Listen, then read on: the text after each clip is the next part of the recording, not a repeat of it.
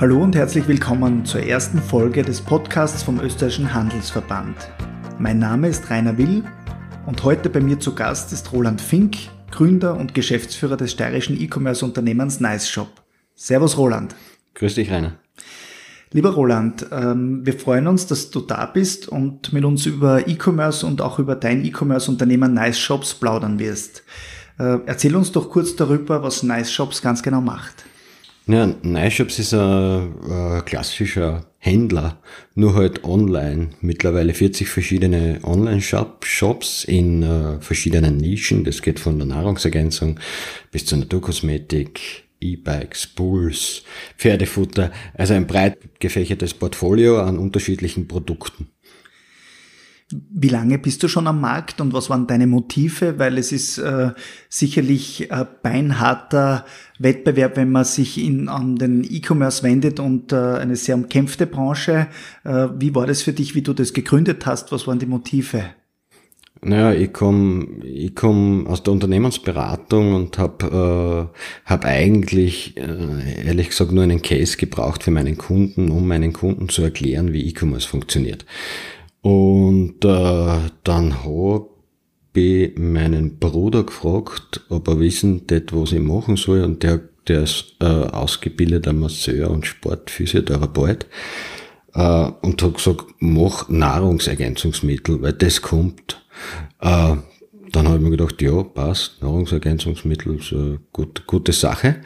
Und äh, 2007 habe ich dann genau mit dem angefangen und so habe ich dann meinen Kunden eigentlich auch zeigen können, wie funktioniert das denn mit dem äh, Bezahlen, mit der Logistik und mit dem ganzen äh, anderen Themen, was einfach dazugehört. Ähm, weil ich hatte ja schon äh, Erfahrung im E-Commerce. Ich habe viele österreichische Unternehmen betreuen dürfen, auch internationale Unternehmen, sowie äh, die Einheit war damals ein Provider. Da haben wir das, äh, den ersten Online-Shop äh, aufgebaut für, für diesen, äh, für diesen Internet-Provider. Das war ganz lustig, weil die, äh, die Telekom hat damals gesagt, na, das sind, das sind verrückt, die machen einen Online-Shop, wo man Internetanschlüsse kaufen kann und keiner hat einen Internetanschluss. Äh, war aber dann nicht so verrückt und ist relativ gut gegangen. Und aus der Motivation, dass immer mehr Kunden gekommen sind und wir wirklich zeigen wollten, wie das funktioniert, haben wir das, äh, haben wir das dann gemacht. Und meine Schwiegermama hat die Backeln im Keller gemacht. Das war eine super verlässliche Arbeitskraft und äh, hat das, glaube ich, bis zu ihrer Pension gemacht. Die hat sich irrsinnig gefreut, weil sie ihre Pension dazu verdient hat. Ja, und dann ist das immer größer geworden.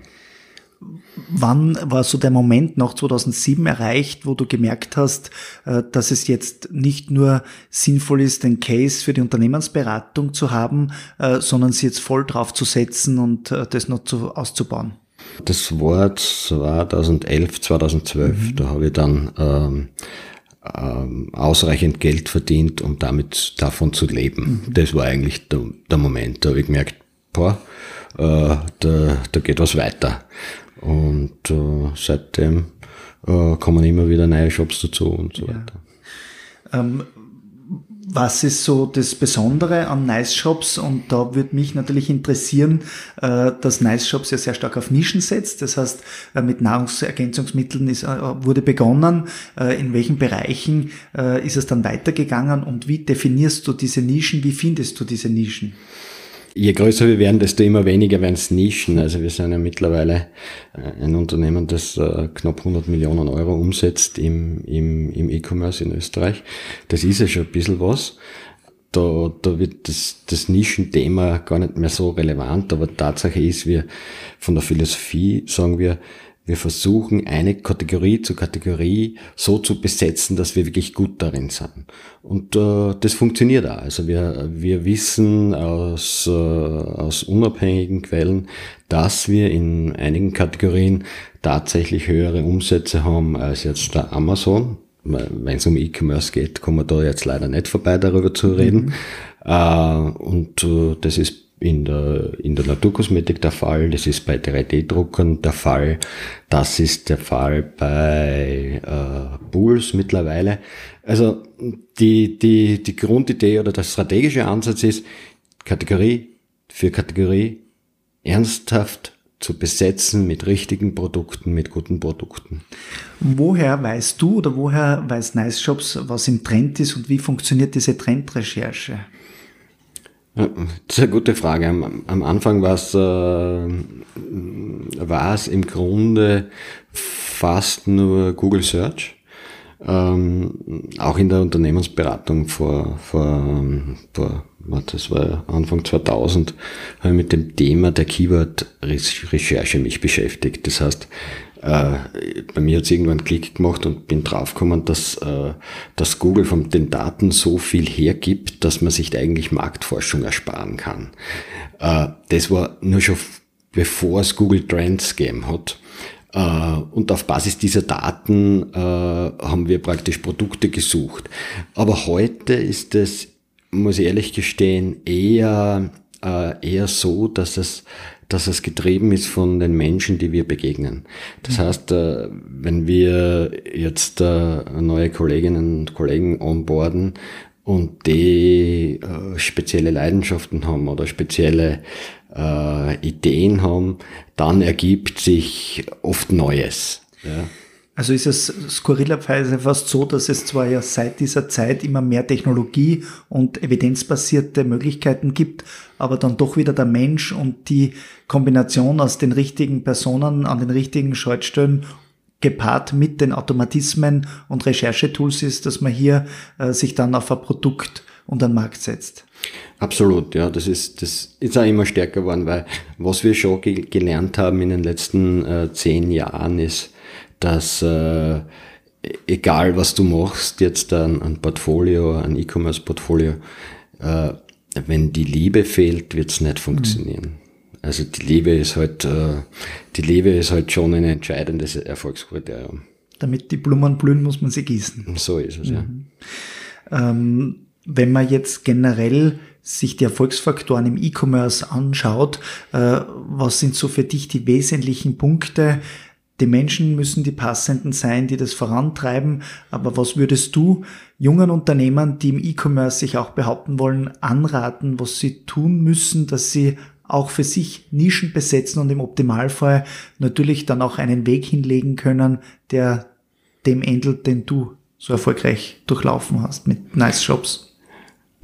Dass man an sein Geschäftsmodell glauben muss, ist, ist keine Frage, weil es ist natürlich jetzt da nicht, nicht ganz so easy, E-Commerce in Österreich hochzuziehen, in unserer, äh, in unserer sagen wir Start-up-Landschaft äh, holt es und hat noch nie einen Banker vom Sessel geholt, wenn du sagst, du machst jetzt E-Commerce und Handel.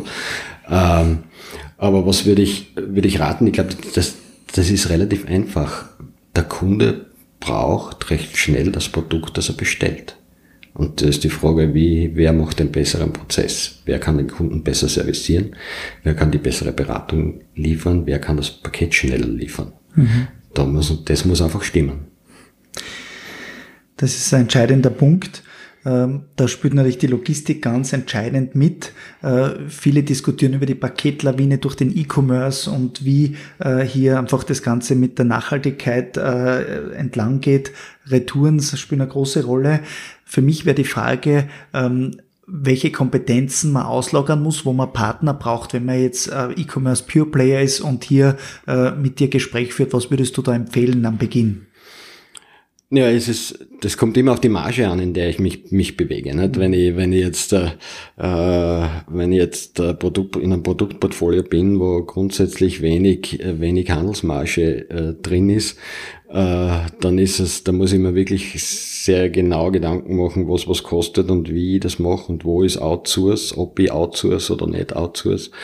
Ähm, aber grundsätzlich ist, ist für mich Logistik immer Kernkompetenz gewesen. Ohne Logistik wären wir nicht dort, wo wir sind. Deswegen haben wir es auch selber gemacht, machen es heute noch selber mit mittlerweile, äh, was nicht, 1,6 Millionen Paketen im Jahr.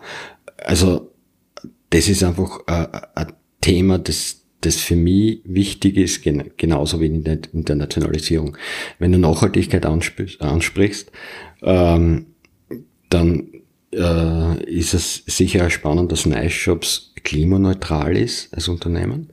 Ähm, wir haben natürlich, äh, wir müssen natürlich kompensieren. Also wir sind nicht aus, der, aus dem Unternehmen heraus selbst klimaneutral, sondern kompensieren jetzt aktuell ungefähr 600 Tonnen jährlich, äh, arbeiten daran, immer besser zu werden, aber wir sind äh, seit 2019 klimaneutral, die ganze Gruppe. Ähm, nachdem die Post ja klimaneutral liefert, die Schweizer Post liefert klimaneutral, wir liefern mit der DHL klimaneutral, ist es schon spannend, dass wir es schaffen, mit einigen Lieferanten, nicht allen klarerweise, aber wir haben einige Lieferanten schon, äh, schon an Bord, die äh, klimaneutral produzieren, ein Produkt bis zum Endkunden völlig klimaneutral zu liefern. Und das äh, 2020 hochinteressant und ein Riesenschritt, weil ja auch auf der Konsumentenseite das Thema immer wichtiger wird. Äh, das heißt, man schafft der Klimaneutralität durch die gesamte Prozesskette von der Produktion bis zur Last Mile bis hin zum Konsumenten. Ähm, und ist es auch ein Thema, dass man hier andere Verpackungsmöglichkeiten evaluiert oder ist das Thema Mehrwegboxen oder solche äh, einfach alternativen Verpackungsmöglichkeiten derzeit noch kein Thema, äh, weil es nicht rentabel ist und da vielleicht trotz aller Retouren nicht sinnvoll eingesetzt werden kann? Äh, ich bin mir ganz sicher, das braucht noch eine Zeit, aber ich bin mir ganz sicher, dass dieses mhm. Verpackungsthema in den nächsten Jahrzehnten gelöst mhm. wird. Ich sehe persönlich nicht ein, warum ich äh, ein Paket, das äh, von, äh, von unserem Standort in, in, in, in Baldau in Saaz weggeht nach Wien, warum ich es überhaupt verpacken muss. Warum kann ich als Logistikdienstleister, ich spreche jetzt die österreichische Post an, Warum kann ich mir nicht Gedanken machen darum, wie ich das anders prozessieren kann? Das müsste doch gehen, sage ich jetzt einmal. Und ich bin mir ganz sicher, dass das auf uns zukommt, weil es ist, äh, äh, das ist ja nur eine Prozessfrage. Da muss ich alles in Schachteln verpacken, äh, damit es äh, gut transportiert wird. Aber diese Prozesse kann man in den Griff kriegen, wenn man darüber nachdenkt. Aber da muss man halt einmal äh, einen Schritt weitergehen. Hochinteressant. Weil wenn man nach China blickt, äh, die ja am Weltpostvertrag immer noch prädestiniert und begünstigt sind und damit die Pakete quer um den Globus senden. Man kann nicht ohne China, man kann aber, was die Nachhaltigkeit betrifft, momentan nicht mit dem asiatischen Bereich. Da stellt sich natürlich dann auch die Frage der zwei Geschwindigkeiten, wenn man hier äh, günstigere Pakete äh, quer um den Globus senden kann und äh, es noch keine Plattformhaftung gibt für äh, praktisch äh, die Sicherheit, dass wenn man äh, über Marktplatz bezieht, auch die Steuern abgeführt werden und wenn praktisch ein China-Händler die Steuer nicht zahlt, äh, dass dann entsprechend der Marktplatz zur Losung kommt, ist der eine Punkt. Und der zweite Punkt ist natürlich, äh, dass viele Unternehmen mit Betriebsstätte in Europa, in Österreich, ähm, die Abfallgebühren berappen und jene, die eben nicht korrekt lizenzieren, geringere Mengen angeben, äh, befreien sich davon. Sprichwörtlich, die einen zahlen dafür und die anderen machen das Geschäft. Und da ist sicherlich noch auch regulativer großer Handlungsbedarf gegeben was die Lizenzgebühren betrifft, äh, aber eben gerade der Bereich der Verpackung ist hochinteressant, dass hier auch die Logistiker ansetzen können. Und äh, da würde mich noch interessieren, ob es schon konkrete Gespräche gibt oder äh, ob das noch ein Thema ist, wo man erst in der Zukunft dann näher mit den Logistikern Gespräche aufnehmen wird. Nein, es gibt keine konkreten Gespräche. Ich meine, es gibt natürlich Gespräche mit unseren äh, Logistikpartnern, wie man Dinge verbessern kann. Aber man muss sich schon, man muss schon sagen, dass, äh, wie soll ich jetzt das, das nett formulieren? Äh, warum geht ein Unternehmen wie Amazon her und baut eigene Logistik in Europa auf, wenn es in Europa Unternehmen seit 100 und mehr Jahren gibt, die das eigentlich können sollten. Warum ist das so? weil man die Wertschöpfungsketten bis zum Kunden schließen möchte. Das möchte man sicher, aber weil man mit, mit der Qualität nicht immer zufrieden ist. Mhm. Und das wissen wir auch. Das ist, das ist jetzt der, kein Geheimnis, dass der Kunde nicht unbedingt super glücklich ist mit, mit der Paketzustellung, wie sie 2020 läuft in Europa. Ja. Auf ich was mein, führst du das zurück? Auf die massiven Zuwächse bei den Paketen, die auf Retouren und Teilsendungen zurückzuführen sind? Andererseits hat man auch gehört von Konsumenten, dass durchaus die Zustellung der Dienstleister, wenn über Amazon in dem Fall bestellt worden ist, oftmals in der Qualität nicht ganz so hoch war und man deswegen jetzt auch die Kapazitäten erhöht, damit man gewisse Quantität zusammenbringt und Qualität dadurch. Wie siehst du das? Ich sehe, ich, ich sehe am Markt einen zu hohen Kostendruck in dem Bereich. Ja, ich, ich sehe am Markt ein, äh, ein offensichtlich nicht richtiges äh, Preisgefüge, ähnlich wie wir es in Österreich vielleicht in der Gastro haben, sage ich jetzt einmal. Aber ich, ich sehe, dass es vielleicht etwas zu günstig ist oder äh, die Profitgier der Konzerne zu hoch ist, kann natürlich auch sein. Äh, und äh, dann äh, Personal ausgewählt wird, das äh, nicht ausreichend gefördert wird, um den Job zu tun, der zu tun ist. Du sprichst die Zusteller auch an, wahrscheinlich, ja.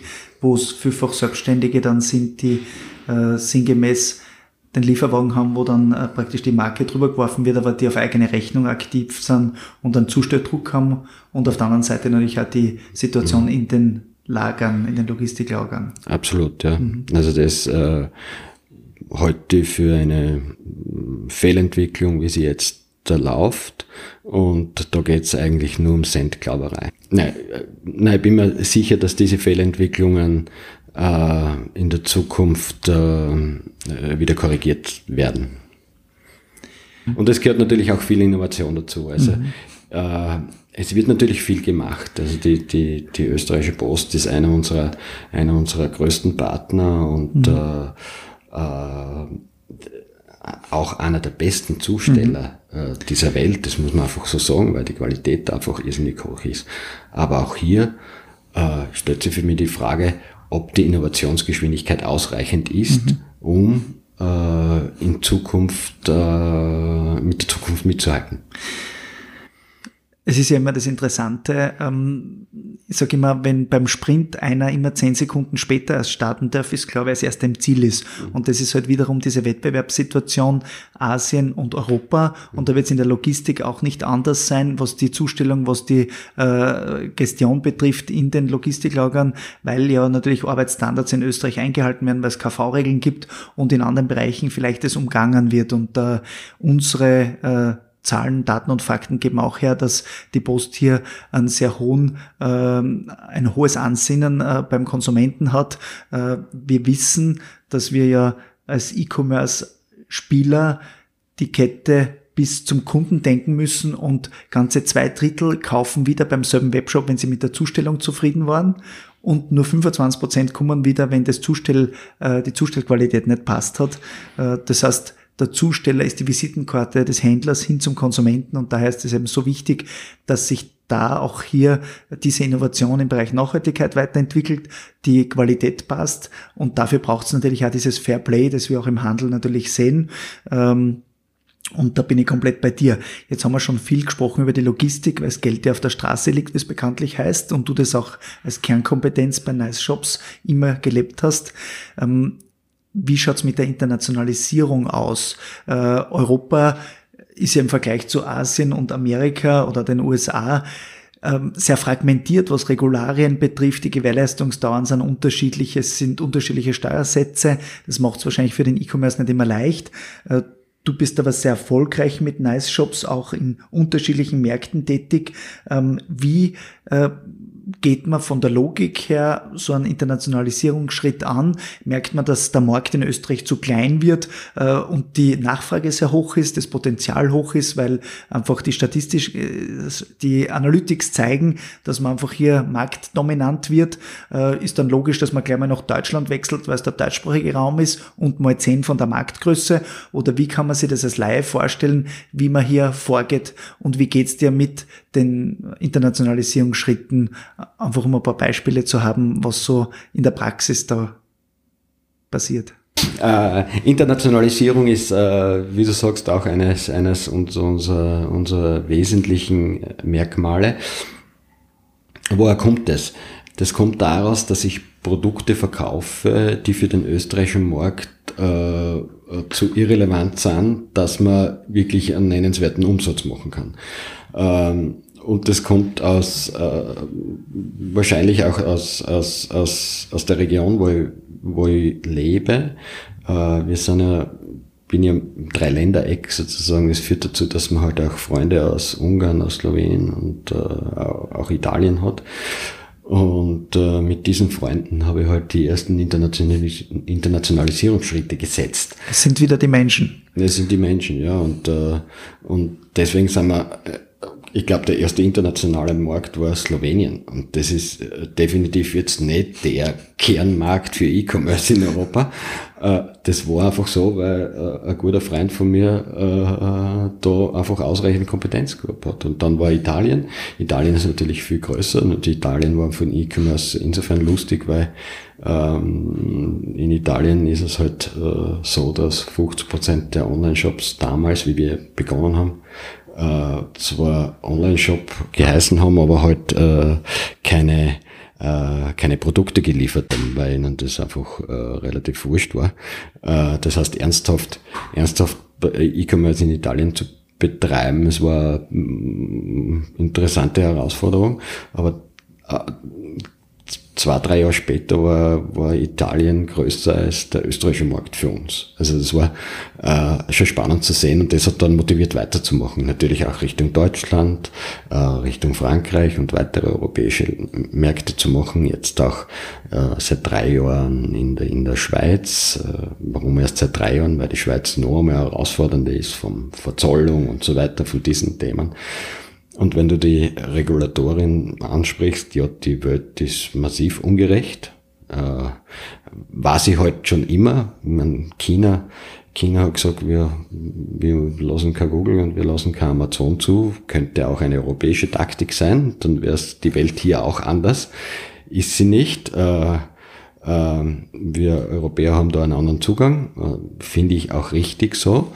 Ähm, aber äh, auch innerhalb Europas ist es äh, natürlich super spannend. Wir, wir kämpfen mit, äh, mit Lieferanten, die natürlich ihre uralten Lieferverträge haben, natürlich gewisse Exklusivitäten in verschiedenen Märkten haben. Wir kämpfen mit Aufsichtsbehörden, die sagen, ich muss liefern. Lettland sagt, ich muss liefern, der Lieferant sagt, er liefert mir nicht. Also äh, ein, ein, ein, ein, ein äh, ich sage mal, ein, ein bunter Gemüsegarten und es ist schon so, dass man dass man es in Europa nicht richtig machen kann. Es ist einfach Fakt. Du kannst E-Commerce in Europa nicht richtig so, wie das der Gesetzgeber sich wünscht, machen könntest du nicht. Das heißt, du musst natürlich ähm, äh, du musst natürlich äh, die Gesetze äh, relativ breit auslegen, wenn ich das einmal so sagen darf, damit das funktioniert. Damit haben wir eigentlich unsere Titelschlagzeile schon. Man kann E-Commerce in Europa nicht richtig machen. Ähm, für mich wäre noch ganz spannend, ob du gewisse Märkte dann wieder geschlossen hast oder ob es eigentlich in der Strategie immer noch vorangegangen ist oder man dann auch eine Go- und No-Go-Entscheidung trifft, äh, wenn es gar nicht mehr funktioniert, weil du durch äh, dich in sehr, sehr neue Märkte gewagt hast. Ja wir, wir schließen immer wieder äh, Märkte, aber es ist, ist, wie gesagt, das ist auch das Learning. Also das ist das Learning, wenn man, wenn man sich die Liebe fehlt. Und nur deswegen. Wir schließen nicht Märkte wegen, wegen, wegen Marktzahlen, sondern weil wir einfach keinen finden, der das, äh, der das äh, mit Liebe und Nachhaltigkeit betreut. Das ist der einzige Grund. Was würdest du der Politik mitgeben, damit man E-Commerce in Europa richtig machen kann? Naja, äh, boah von einem digitalen Binnenmarkt wurde immer gesprochen, von Einheitlichkeit. Dass die, dass die Europäische Union eine, eine Idee ist, äh, die ich massiv befürworte, ist klar. Aber äh, wenn man, wenn man A sagt, muss man B sagen. Wir sagen nicht B. Ja, wir sind noch äh, leider zu sehr in den, in den Nationalismen. Wir sind, ja, ich, ich, wie soll ja, wie soll ja E-Commerce funktionieren mit, ich glaube, 120 verschiedenen Steuersätzen? Also die, mhm.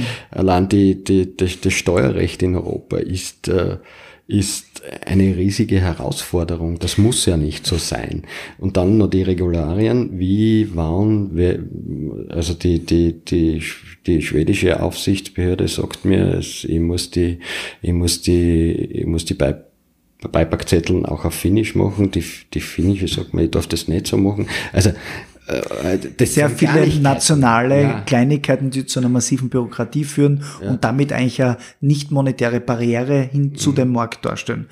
Ähm, wie ist es denn eigentlich in Deutschland? Da hat sich jetzt durch die Corona-Situation ja eine temporäre Mehrwertsteuersenkung ergeben von 19 auf 16 Prozent und wir haben die Information bekommen, äh, dass man vielfach das eine Prozent vorher, nämlich die 19 Prozent in Deutschland und die 20 Prozent in Österreich, irgendwie über den Produktpreis ausgleichen hat können, wenn man als österreichischer Spieler, als österreichischer Online-Händler nach Deutschland äh, liefern wollte und die Kunden dort erreichen wollte und dass es jetzt aber mit den 16 Prozent nicht mehr darstellbar war, dass man mit einem Wettbewerb der deutschen Spieler mithalten konnte, wenn man ähnliche Produkte verkauft.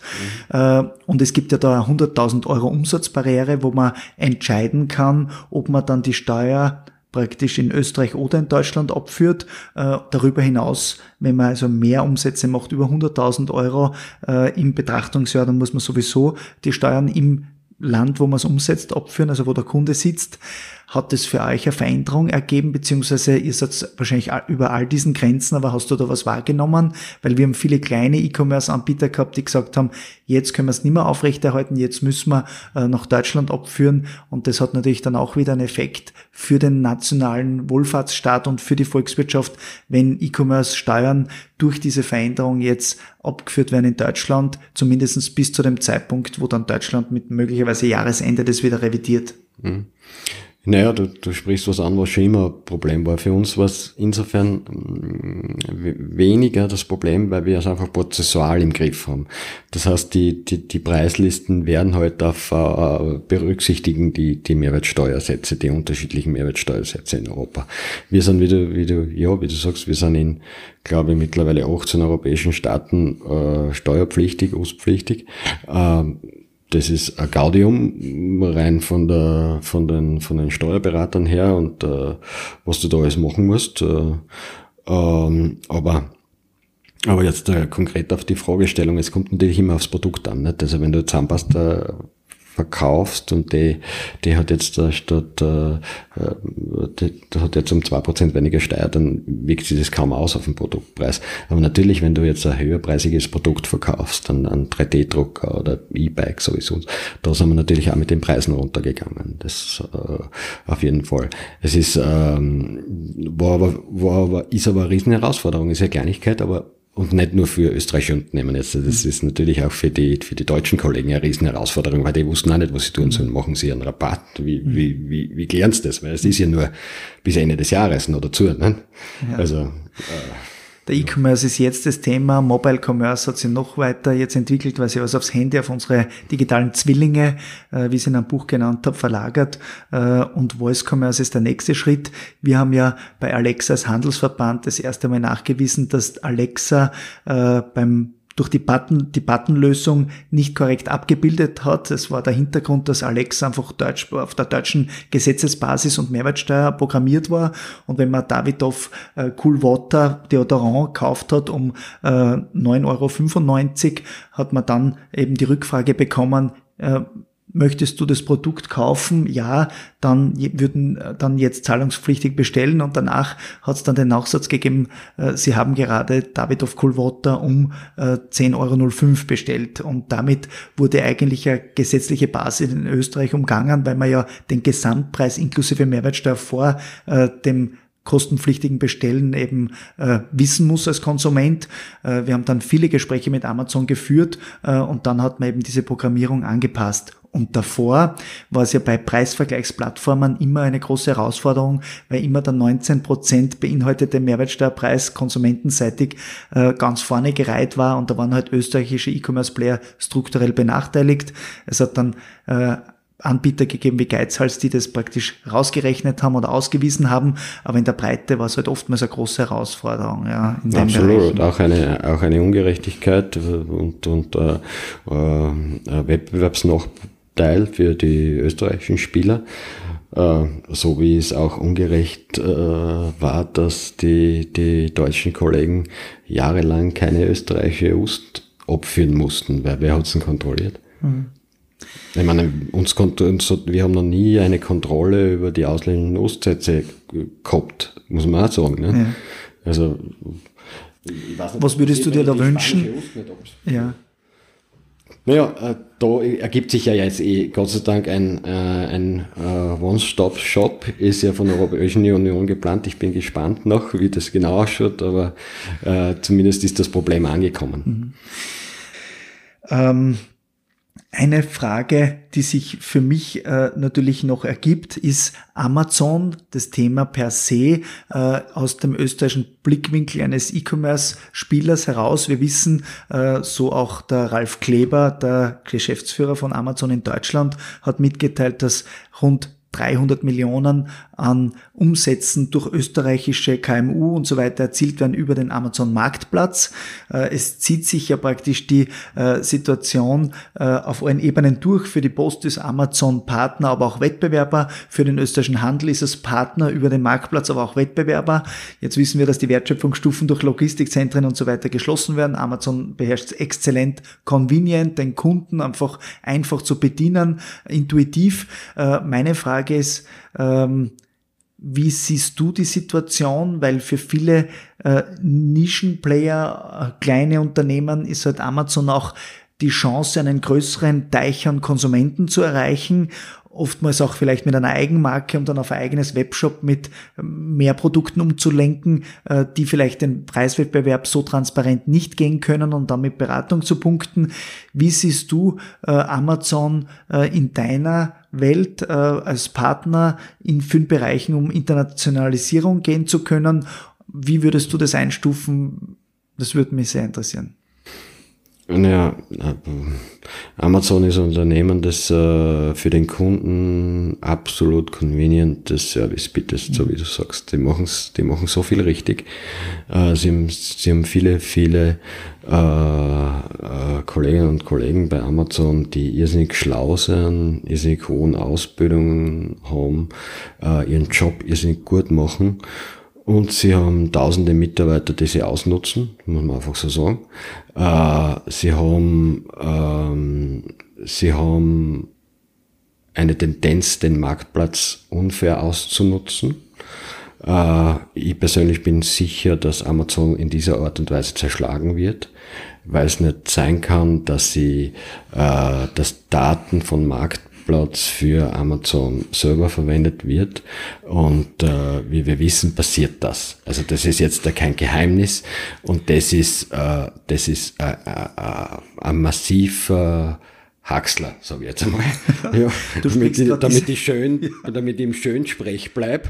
Als Steirer können wir beide Haxler dazu sagen. Ja. Das heißt, du sprichst diese Doppelrolle an als Einzelhändler und als Marktplatz und dass mutmaßlich eben Daten eingesehen werden, um beispielsweise Bestsellerangebote dann mit der Quantität direkt vom Produzenten äh, mit einem günstigeren Preis zu unterbieten und damit reinzugehen äh, und eine Zerschlagung auf einer gesellschaftlichen Ebene, es werden ja getrennte Gesellschaften da geführt, ist nicht ausreichend ausreichend, weil es ja noch die Einheit der Daten gibt und da eine reine gesellschaftsrechtliche Trennung nicht ausreichend ist. Mhm. Äh, es ist so, dass wir ja als Handelsverband vor äh, zwei Jahren circa eine Wettbewerbsbeschwerde bei der Bundeswettbewerbsbehörde eingebracht haben und hier ähm, dann letztendlich vor einem Jahr Amazon auch eingelenkt hat und weltweit acht Geschäftsbedingungen geändert hat. Zum Beispiel, dass Luxemburg-Stadt nicht mehr der ausschließliche Gerichtsstandort ist, wenn Händler, ich sage immer, um es zu visualisieren, über Nacht äh, wie beim stationären Händler zubetoniert werden, sprich gesperrt werden. Äh, da hat es ja die Situation gegeben, dass es keine Angabe von Gründen oftmals gab, dass man oft vielfach äh, lange Kontakt Personen gesucht hat über Formular, die oft gewechselt haben und dann wir eine Meldestelle eingerichtet und hier haben wir viele Rückmeldungen bekommen, dass man oft äh, äh, Unterlagen vorlegen musste, die einem Businessplan ähneln, wie man beispielsweise Dinge verbessern möchte, ohne dass man noch den eigentlich ursächlichen Grund kannte. Und da war uns sehr wichtig, dass man hier Schritte setzt. Und hier wollten wir einen Beitrag leisten, weil wir wollen Amazon fairer gestalten und hier ist einfach noch viel zu tun äh, und das natürlich auf europäischer Ebene in vielen Bereichen, weil das Datenthema wurde ja von der Europäischen Kommission Kommission jetzt aufgegriffen äh, und hier äh, bleibt halt abzuwarten, was da natürlich dann rauskommt. Aber du bist überzeugt davon, dass das geschieht. Ich bin überzeugt davon, es muss geschehen, weil, das, äh, weil es einfach unfaire Praktiken gibt, die es so nicht geben darf. Ich meine, für mich kann ich sagen, dass wir äh, großteils die Finger von Amazon lassen. Ähm, aber, aber ich verstehe viele meiner Kollegen, äh, Kolleginnen in der Branche, die von Amazon tatsächlich ab, abhängig sind. Und da, da kann es natürlich nicht sein, dass ich äh, mir nicht sinnig von heute auf morgen gesperrt bin und, und meine, meine, meine, meine Existenz oder meine Grundlage meines Geschäfts wegfällt, ohne dass ich weiß, was jetzt passiert ist.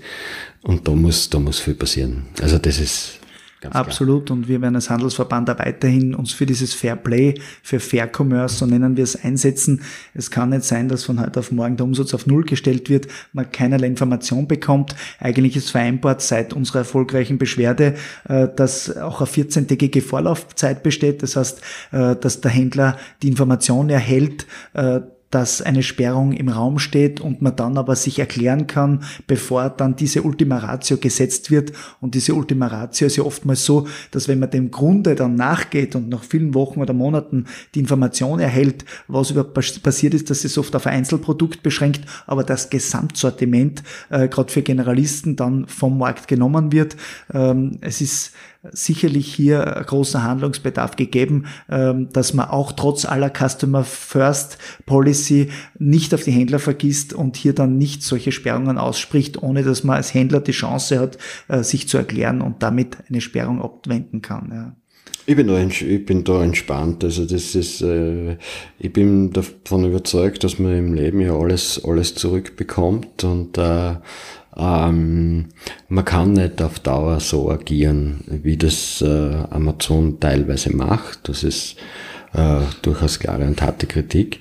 Aber ähm, ich, ich kann ein Unternehmen anders gestalten und, und äh, ich möchte gar nicht so sehr auf Amazon schauen, sondern äh, für mein Unternehmen das einfach äh, zu sagen, ich gestalte es anders, ich habe eine andere Nachhaltigkeitsstrategie, ich kehre zu äh, den, den in Europa zu den besten Arbeitgebern im Handel. Äh, und das ist, was mich, was mich, was, auf was ich stolz bin, auf was das ganze Team stolz ist und mit dem man nachhaltig wachsen kann. Bevor wir jetzt zum Schluss kommen, ist natürlich die Situation jene, dass wir uns, glaube ich, einig sind, dass der E-Commerce und heimische äh, E-Commerce-Player Unterstützung brauchen, egal ob der Staat dann die Rolle einer Förderung einnimmt, damit äh, hier dieser Zukunftsbereich der Digitalisierung für äh, die Akteure erschwinglicher wird. Und gleichzeitig braucht es aber dieses Fairplay, dass der Markt nicht nur von einem Monopol dominiert wird, weil nur dann kann auch der stationäre Handel oder andere Händler die eben auf den Markt kommen, diese Zukunftschancen auch ein Stück weit nutzen, die die Digitalisierung bietet. Jetzt sind wir eigentlich schon bei etablierten Händlern und äh, es ist ja so, dass sich bei Müller Drogerie einiges getan hat. Äh, Müller Drogerie ähm, hat äh, mit dem Günther Helm als CEO äh, den Einstieg bei Nice Shops gewagt und auch geschafft und damit ist ein sehr innovatives Unternehmen mit einem sehr etablierten Unternehmen, das sich einen Change-Prozess durchläuft, zusammengekommen. Und da würde mich natürlich sehr interessieren, wie sich da diese Partnerschaft entwickelt und ob man darüber was sagen darf, was die breite Bevölkerung wissen darf. naja, äh, Müller gehört zu den größten europäischen Handelskonzernen, äh, hat er bei uns eine 26-prozentige Beteiligung und äh, dazu kann ich sagen, wir sind richtig glücklich darüber. Ähm, wir lernen irrsinnig viel vom Konzern. Ja, also natürlich hat so ein, so ein riesiger Handelskonzern Prozesse, die für uns super spannend sind, von denen wir viel, viel lernen können. Wir haben natürlich Zugriff auf, auf Produktportfolio, das super spannend ist. Äh, der, der Günther, der Dr. Günther Helm ist ein CEO, der einfach wahnsinnig viel Power hat, das Unternehmen weiterbringt. Das kann ich nur unterstreichen, also Vorzeige CEO im Handel und mhm. daher auch jemand, der das verkörpert, diese Veränderung und der Wahrung der Tradition, aber auch in die Zukunft zu blicken und die Digitalisierung mit den richtigen Menschen auch durchzubringen. Das begann ja damals mit, äh, begann ja damals mit äh, einem Anruf, äh, ob der Erwin Müller bei uns vorbeikommen kann und sich das Unternehmen anschauen kann. Was, was jetzt gar nicht so besonders ist, weil es kommen viele Unternehmer bei uns vorbei. Äh, und war natürlich super spannend spannender Austausch, aber ich hätte mir nie gedacht, dass äh, der Müller-Konzern sich für Nice Shops interessiert, weil das ist wie schwarz und weiß, das muss man einfach ehrlich sagen. Meine letzte Frage wäre äh, gleichzeitig, äh, wie die Corona-Krise dein Business äh, beeinflusst hat. Man hat ja vielfach gehört, dass der E-Commerce die Umsätze vervielfacht hat. Gleichzeitig hat der Konsument sehr stark auch Regionalität, äh, Lokalpatriotismus als Stichwort in den Vordergrund gestellt. Der Handelsverband hat mit E-Commerce Austria kurzerhand ein Verzeichnis entwickelt, äh, wo auch eine Unterstützung rechtlicher regulativer Themen einhergeht und eine Webshop-Listung. Äh, da sind mittlerweile äh, 4000 Unternehmen gelistet, wo wir sehr stolz drüber sind. Letztendlich ähm, wäre aber auch spannend äh, zu wissen, wie bei dir die Zahlen ausschauen bei Nice Shops im Sinne von Corona-Impact und äh, wie die nächsten fünf Jahre ausschauen werden. Der mhm. Blick in die Zukunft. Naja, ähm, die, die, die Covid-Krise hat uns sozusagen voll getroffen, tatsächlich. Ähm, wir haben, wir haben eine, klare Wachstum, Wachstumsstrategie. Also wir wollen wachsen, weil wir glauben, dass das, was wir machen, richtig und gut ist und wir wollen die Welt äh, dementsprechend verändern. Äh, Covid hat jetzt dazu geführt, dass wir noch schneller wachsen und unser Business, Businessplan ist jetzt da äh, auf zwei Jahre beschleunigt worden.